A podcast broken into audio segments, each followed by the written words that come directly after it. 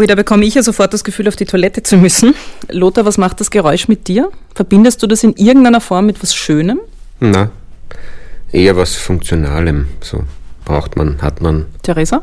Eigentlich gerade eher schön, wenn ich sage, das Wasser, das plätschert, dann kommt bei mir gerade die Berghütte bei mir auch hoch. Also ich habe auch mir seit im Sommer sozusagen einen Ort gesucht, wo viel Wasser drumherum fließt und ganz viele kleine Flüsschen und irgendwie löst das bei mir sofort die Erinnerung an die Hütte aus. Ja, was ist das? Ihr seid beide noch sehr gespannt. Ich finde das ein schönes Geräusch, weil ich verbinde es eben auch mit was Schönem. Äh, Kochen mag ich sehr gern. Das war so Gemüseschnipseln. Ich hätte jetzt auch an irgendwas schneiden gedacht, ein Messer, das durchgeht und auch da wieder gute Werkzeuge, wie zum Beispiel ein gutes Messer, das hat dann schon was, was sehr Angenehmes eigentlich. Ja, ich hatte so Parmesanreiben, sowas, aber dann dachte ich, das stimmt nicht ganz, das ist zu mechanisch dafür. Aber es ist sofort, ich habe mich sofort eingespeichelt, als ich das gehört habe. Die Schöne und das Biest. Warum schöne Organisationen die Welt verändern. Ein Podcast von Mari Lang und Train Consulting Geschäftsführer Lothar Wenzel völlig egal, ob Parmesan reiben oder Gemüse schneiden, die diskussionswürdigen, schönen Geräusche, die haben mit unserer heutigen Gästin zu tun. Theresa Imre ist Gründerin und CEO von Magda.at, Österreichs erstem digitalen Bauernmarkt, wo man vom Bio-Bier über regionales Obst und Gemüse bis zu frischem Gebäck und Nudeln so ziemlich alles bekommt, was hierzulande angebaut und produziert wird. Herzlich willkommen bei der allerersten Folge von Die Schöne und das Biest. Ich freue mich da zu sein. Vielen Dank für die Einladung. Lothar Theresa war ja mein Wunschgast, deshalb stelle ich sie kurz mal vor. Theresa Imre ist gebürtige Steirerin, die es zum Studium nach Wien verschlagen hat, wo sie auch geblieben ist. Sie hat Betriebs- und sozioökologische Volkswirtschaft studiert, ist leidenschaftliche Köchin, soweit ich weiß, und einfach eine wunderbare Vordenkerin in Sachen Nachhaltigkeit, was sie auch mit der Gründung von Magda.at im Jahr 2018 bewiesen hat. Und deshalb ist sie auch von der Tageszeitung Die Presse zur Österreicherin des Jahres 2022 in der Kategorie Startup gewählt gewählt worden. Herzlichen Glückwunsch dazu nochmal. Ja, vielen Dank. Das war sicher eine große Überraschung. Theresa, dich und Lothar Wenzel mit Train Consulting treibt der gleiche Gedanke an, nämlich die Welt ein Stück besser zu machen, ein Stück schöner zu machen. Du hast Magda gegründet, da warst du Mitte, Ende 20. Gab es damals einen Auslöser oder ähm, vielleicht anders gefragt, woher hast du denn die Kraft und Energie genommen, da wirklich eigenhändig ein Unternehmen aus dem Boden zu stampfen? Ich glaube schon aus meiner Kindheit schon von mitge mitgegeben bekommen sozusagen ein bisschen. Einerseits der Zugang, Dinge zu machen, die ich einfach für die ich Leidenschaft habe. Also ich glaube, meine Eltern haben mir Gott sei Dank den Mut anzupacken mitgegeben sozusagen. Das heißt, sie haben einfach immer wieder viele Dinge, die sie gern gemacht haben, auch um, gemacht. Und ich glaube, vom Reden ins Tun zu kommen, ist etwas, was ich von der Familiengeschichte da sozusagen dabei habe. Und auf der anderen Seite habe ich auch wieder in meiner Jugend Jugend und Kindheit sehr früh diesen Gerechtigkeitssinn, den man als Kind ja durchaus immer wieder eigentlich kennt und hat, mir erhalten können, muss ich sagen. Also ich habe immer wieder verstehen wollen als Kind, wie die Welt funktioniert und bin dann relativ schnell draufgekommen, okay, die Wirtschaft bestimmt da relativ viel, von dem wir alle als Menschen funktionieren und bin dann über diese Erkenntnis, die Wirtschaft bestimmt so viel, auch auf dieses Unternehmertum fast gekommen, weil ich finde es ganz, ganz wichtig, dass wir aufstehen und demonstrieren und auch die Dinge aufzeigen, aber ich glaube, es ist teilweise auch ganz, ganz essentiell, die Lösungen einfach zu machen und eben auch da wieder vom Reden ins Tun zu kommen. Und so ist ein bisschen so diese Mischung aus Antrieb, Gerechtigkeitssinn und einer unglaublichen Leidenschaft für gutes Essen, weil es irgendwie so auch was Schönes ist, das Ganze mit Genuss und Freude zu betreiben, so mein Triumvirat an tollen Dingen, das mich zusammenhält. Ich würde mir ja manchmal wünschen, dass wir hier auch äh, mit Bild zu sehen wären. Lothar ist nämlich jetzt schon die ganze Zeit gesessen und hat genickt und genickt und genickt und konnte fast nicht aufhören. Äh, Lothar mit Train Consulting habt ihr ja auch viel mit Startups zu tun, eben wie Magda AT auch eines ist oder war eigentlich. Nimmst du das wahr, dass das Startups oft vereint, nämlich genau dieser Antrieb, einen Beitrag leisten zu wollen, was bewegen zu wollen, was verändern zu wollen in der Welt? Ja, also was ich erlebe, und ich grenze es ab zu etwas, was nicht funktioniert. Ne? Also es funktioniert dann, und dann braucht man auch Glück und, und viel Ressourcen und all das, aber es geht nur dann, wenn Menschen tatsächlich etwas wollen in dieser Welt. Und nicht, um schnell reich zu werden oder schnell Geld zu verdienen. Das ist ein Scheiterpunkt allererster Güte. Aber das Erstere ist das, was diese Welt auch braucht. Und da können wir halt im Moment von diesen Unternehmerinnen, wie du eine bist, danke, dass du da bist, wahnsinnig viel lernen. Aber es ist halt nur ein Weg.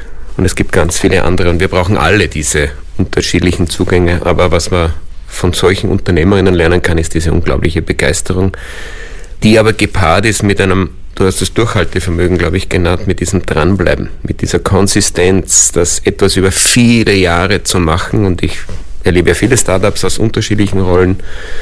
Und man kann wirklich sagen, all jene, habe gerade ein Beispiel erlebt, die das nicht können oder wollen, nicht diesen Durchhaltewillen haben, nicht wissen, das ist jetzt auf Jahre mal das, was ich in diese Welt bringen will, die scheitern gnadenlos. Theresa, ich habe es schon gesagt, äh, du hast 2018 gegründet. Das war vor fünf Jahren. Äh, seither ist viel passiert. Magst du vielleicht kurz beschreiben, wie von dieser, und ich nenne es jetzt mal salopp, so One-Woman-Show ein Unternehmen entstanden ist und wo steht ihr heute? Vielleicht kurz beschreiben, wie viele MitarbeiterInnen gibt es? Wo steht ihr? Ich habe sehr früh immer mit, bin mit Ideen rausgegangen an den Markt, bevor die überhaupt teilweise halt schon, schon erarbeitet waren. Also in dem Fall war es Schritt eins, ein Crowdfunding zu machen. Das war sogar, wenn ich jetzt überlege, 2017 noch im, genau, vor der vor, vor dem Start sozusagen vom Online-Game noch im Herbst und damals hatten wir auch schon 50.000 Euro an Gutscheinen verkauft und das war ein guter Start, auch die Bauern zu gewinnen sozusagen und Bäuerinnen, um zu sagen, okay, da gibt's wirklich interessierte Kunden. Und auf der anderen Seite war es dann im März 2018, also dann im Endeffekt wären wir heuer offiziell fünf Jahre alt, die Gründung vom Online-Shop. Das war nur ein reiner Marktplatz. Da haben wir digital sozusagen die Produkte angebunden. Jede Bäuerin hat einen eigenen Online-Shop sozusagen unter unserem großen Dach gehabt und hat aber die Ware auch selbst verschickt. Das war super zugänglich für das Angebot, also in dem Fall unsere Lebensmittelproduzentinnen. Aber auf der anderen Seite die Nachfrage ist schon so im E-Commerce-Bereich verwöhnt in Bezug auf kostenlose Lieferung, alles innerhalb von ganz kurzer Zeit, möglichst natürlich alles gepackt in einem Paket. Das haben wir eigentlich wiederum von der bäuerlichen Seite dann nicht bedienen können, weil die eine Bäuerin hat sofort reagiert, der andere hat drei Wochen später das erste Mal sein E-Mail geöffnet, der dritte war dann eher so, dass er eigentlich Bestellungen per Fax bekommt und da bin ich dann über die ersten sozusagen Stolpersteine und Hürden des Unternehmens dann gekommen. Und dann haben wir aber schon verstanden, Erste Phase, wir wollten die Bauern und Bäuerinnen abholen und über Handbücher eigentlich ihnen das Wissen mitgeben, wie man sowas doch sinnvoller und, und ähm, vielleicht kundenfreundlicher macht. Sind dann aber draufgekommen, die sind so mit ihrer Lebensmittelproduktion konzentriert und dort liegt genau die Leidenschaft, dass wir genau das als Aufgabe haben, dass wir das lösen müssen und haben dann Ende 2019 das erste Logistikzentrum für Kleinbäuerinnen eröffnet. Wir haben mit 20 Betrieben gestartet, auch wirklich täglich zu packen, Ware entgegenzunehmen. Unser Lager ist auch, wie sie heute noch immer organisiert ist, just in time. Das bedeutet in der Logistik, wir haben eigentlich alles, was frischer ist, immer am selben Tag in der Früh die Anlieferung, wie es der, am Vormittag gepackt wird und am Nachmittag rausgeht. Das ist unglaublich toll für Lebensmittelabfälle auf Null bringen, aber das muss halt äh, sozusagen wie ein Zahnwerk laufen, weil wenn ein Betrieb zu spät kommt oder vergisst irgendwas anzuliefern, dann läuft das halt sozusagen nicht. Es gibt keinen Puffer. Und das ist ein bisschen das Spezifikum, was wir jetzt auch letztendlich haben, aber ähm, was unser Erfolgsmodell während Corona war, weil ähm, 2019 haben wir das Ende des Jahres sozusagen eröffnet und auf einmal war dann März 2020 und ich erinnere mich noch ganz genau an diese Wochen, weil wir hatten so circa 140 Bestellungen in der Woche und jede Bestellung hat noch ein E-Mail bei mir ausgelöst und auf einmal war dieses Wochenende vom ersten Lockdown und wir haben es halt wirklich geschafft, über Zufälle und Glück, wie du es auch erwähnt hast, dann so stark in Social Media auf einmal geteilt und geshared zu werden, dass wir jetzt einen Lieferdienst von Kleinbetrieben haben, dass wir halt auf einmal 2500 Bestellungen Bestellungen innerhalb von einer Woche hatten. Während Corona sind wir stabil geblieben und auch stark gewachsen natürlich in den Phasen. Wir haben da jetzt zweimal zwei Millionen Euro Umsatz gemacht. Das ist wahnsinnig viel mit Kleinbäuerinnen im Endeffekt und mussten aber jetzt im letzten Jahr noch einmal wirklich auch in gut hinschauen und gut drüber nachdenken, wie wir uns diversifizieren. Also im Endeffekt nur dieses reine Online-Geschäftsmodell ist für uns kein weiterer alleiniger Wachstumsweg oder einfach der Wachstum ist da auch immer so schwierig, weil es immer nur dieses Wachstumsgetriebene gibt, kein sinnvoller Weg sozusagen für Markt, sondern wir werden uns jetzt in Zukunft breiter aufstellen und da auch in die lokale Ebene vom Digitalen hingehen. Wo es mit Markt da hingehen wird, weil es hat ja auch auf Geschäftsführerebene Änderungen auch gegeben oder einen, ein Wachstum. Genau. Besprechen wir in Kürze. Was ich da jetzt rausgehört habe, und das würde ich jetzt gerne mit dir, Lothar, auch ein bisschen besprechen, nämlich was generell so das Unternehmertum betrifft. Auf der einen Seite bei Startups erlebt man ja oft, da wird viel ausprobiert. Da geht es nur nicht um so wirklich viel, also kann man sich auch noch ganz gut ausprobieren. Auf der anderen Seite hast du jetzt schön beschrieben, die Corona-Pandemie, die plötzlich irgendwie da so einen rasanten äh, Wachstum erzeugt hat. Das heißt, da musstet ihr reagieren. Wie ist denn dieser Mix generell in Unternehmen äh, einzuordnen? Dieses einerseits reagieren auf Dinge, die kommen, andererseits aber aus Eigeninitiative auch Dinge auszuprobieren und da auch mutig zu sein. Wenn ich jetzt zugehört habe, das war hochspannend, weil das kann man in einem Satz zusammenfassen. Hier spricht eine Unternehmerin. Wie sie spricht, was sie sagt, sie redet zuallererst ganz über die Kernarbeit. Es geht mir um die Sache und ich will das jetzt hinkriegen und lösen. Und was natürlich der Unterschied zu Organisationen ist und das ohne jegliche Routine. Es gibt noch keine Prozesse, es gibt noch keine Operationsweisen, die schon eingelernt sind. Es gibt noch nicht einmal Kommunikationswege, die besonders eingelernt sind, ne? von Fax bis, es ist ja ununterbrochen liegen nur Hindernisse im Weg. So würden es viele beschreiben. Ein Unternehmer sagt, ah, spannend. Und er begreift, oder sie in dem Fall, die Unternehmerin begreift das als Herausforderung, als Chance, als spannende Aufgabe. Und sie hat ja gesprudelt jetzt ein paar Minuten lang. Ne? Und da brauche ich gar nicht hören, was sie sagt so genau. Wenn ich das höre, weiß ich, hier spricht jemand, der in die Aktivität geht. Und das ist das, was Unternehmerinnen massiv auszeichnen und auch unterscheide, weil sie gehen ja ins Risiko. In Organisationen habe ich Strukturen, habe ich, die natürlich auch helfen. Also es ist ja nicht gut oder schlecht, sondern nur anders. Aber hier gibt es noch nichts, worauf ich mich stellen könnte als sicheren Boden. Und die kreieren, während sie gehen, auch gleichzeitig den Rahmen und das Vehikel, mit dem sie es dann tun. Vielleicht da nochmal nachgefragt. Ähm, Lothar hat es jetzt auch schon angesprochen, da waren ja eigentlich nur Hürden im Weg. Ich meine, natürlich kleine Erfolge auch, aber im Endeffekt, es hat jetzt alles euphorisch auf der einen Seite ja, aber dann auch doch wieder sehr mühsam geklungen. Was hat denn für dich, glaubst du, den Unterschied gemacht, dass du nicht gesagt hast, okay, lass mal das, weil das funktioniert so eh nicht. Das ist einfach ein Chaos, bringt ja nichts. Ich wollte eh gerade was ergänzen zu dem und es war spannend auch, was, was du raushörst und danke, das ist wie ein Komplimentenbaden, also das ist schon sehr angenehm, Dankeschön. Aber die schwierigen Phasen waren dann eigentlich nicht, wenn ich vor zu viel Aufgaben gestanden bin. Da funktioniere ich als Mensch relativ gut, weil ich einfach, ich kann sehr schnell abwickeln, das merkt man im Gespräch schon so. Ich bin relativ schnell, was das betrifft. Ich habe viel überfordernder und herausfordernder gefunden, die Situationen, wo ich weiß, okay, das funktioniert jetzt aber eben nicht. Jetzt hat man schon irgendwie da einen Zuspruch und dort einen Zuspruch. Das ist gerade als soziales, nachhaltiges Unternehmen noch einmal Ärger, weil dich alle so von außen eigentlich loben und feiern.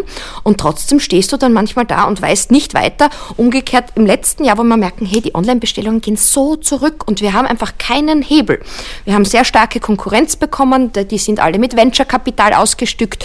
Wir sind das nicht. Ich möchte das nicht, weil ich die Abhängigkeit nicht von Kapitalstrukturen haben möchte, die mich dann wiederum in Richtung Gewinnoptimierung und diesen anderen Wachstumsmaximen bringen.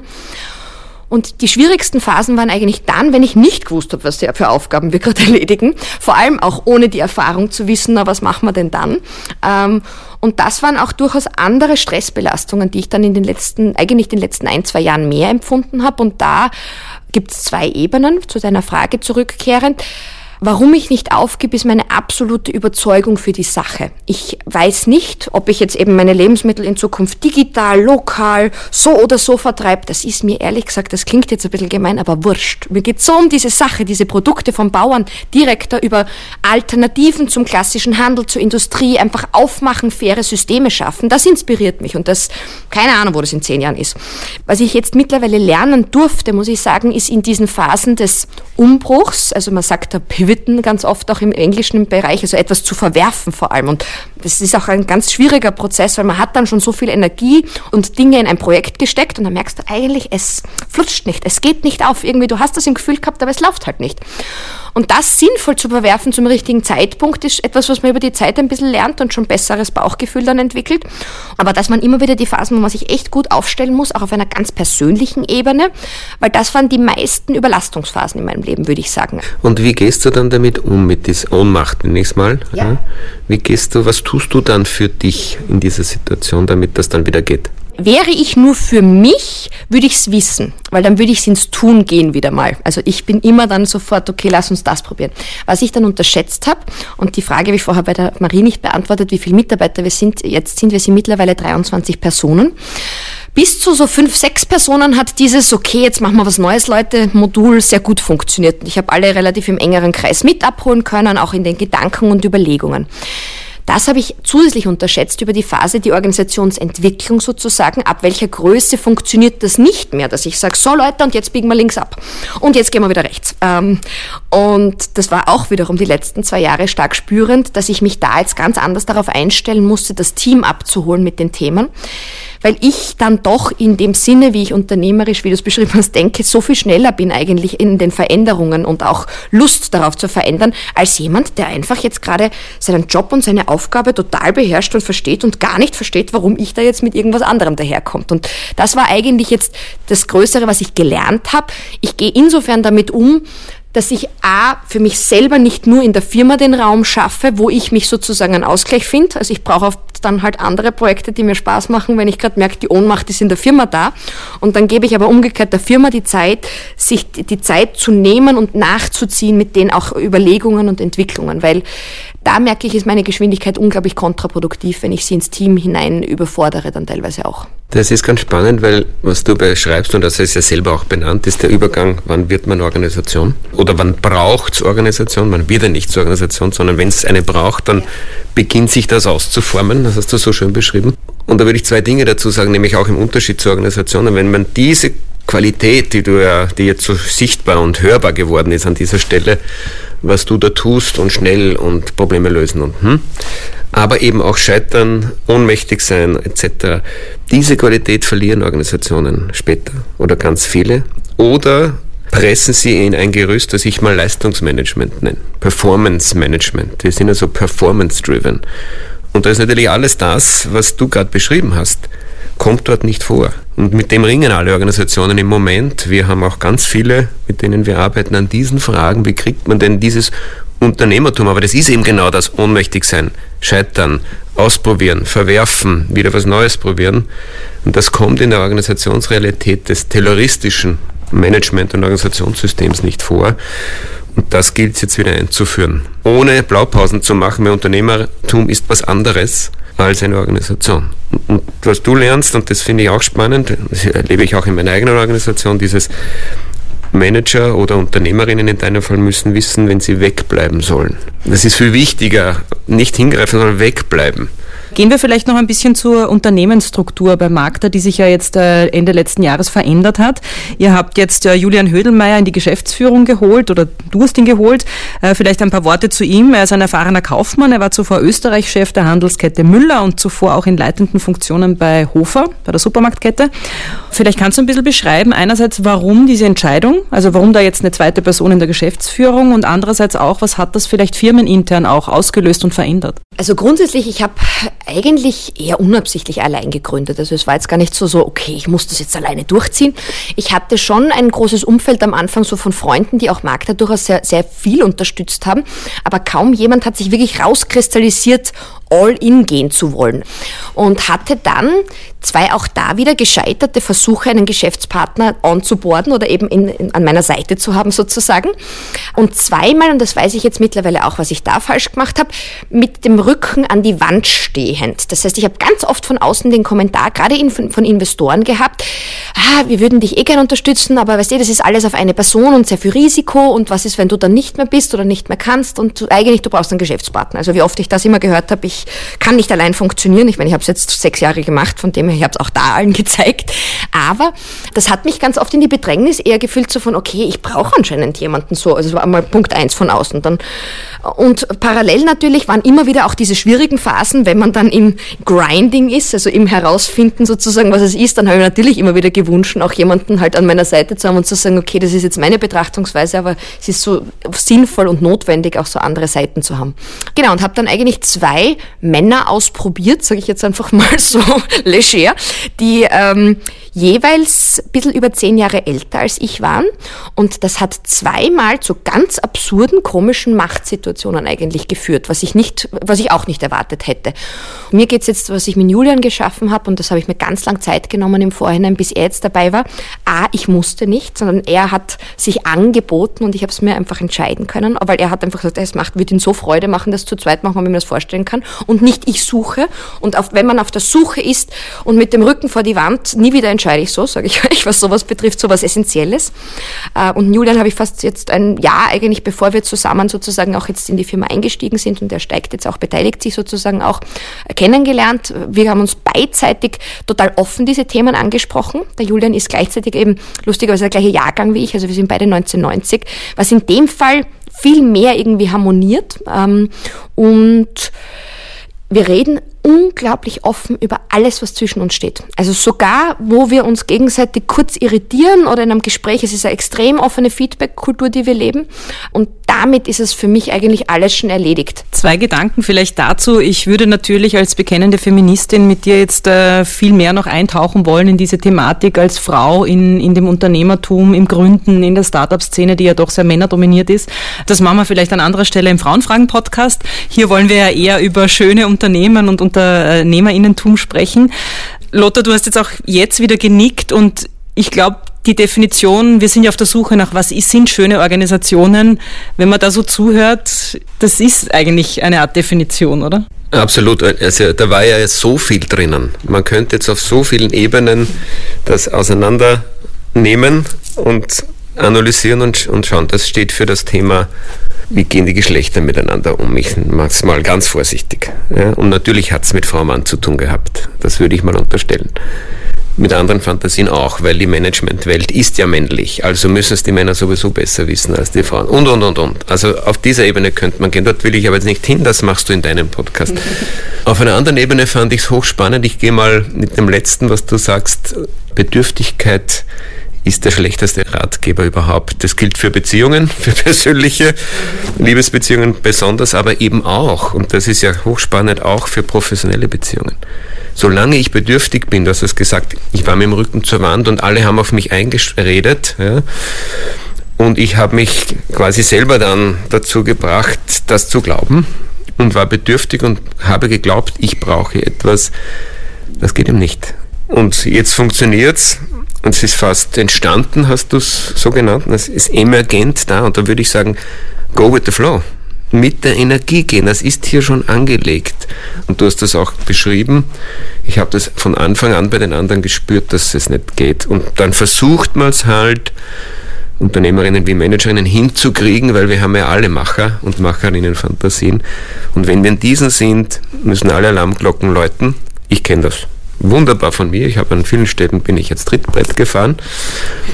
Das geht ihm nicht. Ja. Bringen wir es vielleicht nochmal auf eine andere Ebene, nämlich äh, auf größere Unternehmen bezogen. Da ist es ja sehr oft so, es erlebt man, ähm, Firmen werden gekauft von anderen, dadurch ändern sich die Organisationsstrukturen und da gibt es dann oft nicht diese freiwillige Entscheidung einer Managerin oder eines Managers zu sagen, okay, das passt jetzt für mich so oder passt für mich nicht so, sondern da muss man wahrscheinlich dann einfach tun. Wie gehen Unternehmen da am besten damit um, wenn einem, und ich sage es jetzt einfach salopp wienerisch, Menschen oder Sachen aufs Auge gedruckt werden? Also wenn ich coache ja ganz viele, auch immer wieder, oder wir coachen ja ganz viele dieser Menschen und das erste ist mal, das Individuum muss für sich selber immer klären, ob es das will oder nicht. Und wir haben immer die freie Entscheidung. Auf jeden Fall auf diesen Ebenen sowieso auch noch dazu dort ja auch ohne, meistens ohne finanziellen Druck. Das ist an manchen Stellen dort, wenn es um Basisjobs geht, natürlich nicht ganz so einfach. Aber selbst da versuchen wir die Selbstwirksamkeit zu stärken. Und das andere, und wenn ich ohnehin in einer Management- oder Führungsfunktion bin, ja, dann ist meine Aufgabe eben zu gestalten und das Umfeld auch mitzugestalten. Und wenn ich das Gefühl habe, ich kann es nicht mehr ausreichend gestalten, ich komme nicht durch, es ist gegen meine Werte, gegen meine Überzeugungen, dann ist jeder ein Schuft der nicht die richtigen Schlüsse rauszieht. Hm. Wir sind ja hier im Podcast Die Schöne und das Biest. Das heißt, es geht manchmal ein bisschen märchenhaft, spielerisch auch zu. Und zum Schluss, ich stelle mir das immer vor, wie wir haben hier im Podcaststudio so einen kleinen Setzkasten, wo äh, jede Gästin dann so was reinstellt. Und darum bitte ich dich vielleicht, uns einen Wert dazulassen, der dich im Leben so antreibt, der vielleicht auch mit Magda zu tun hat. Ich glaube, das kann man fast nicht entkoppeln, dich und Magda, den wir hier jetzt reinstellen können.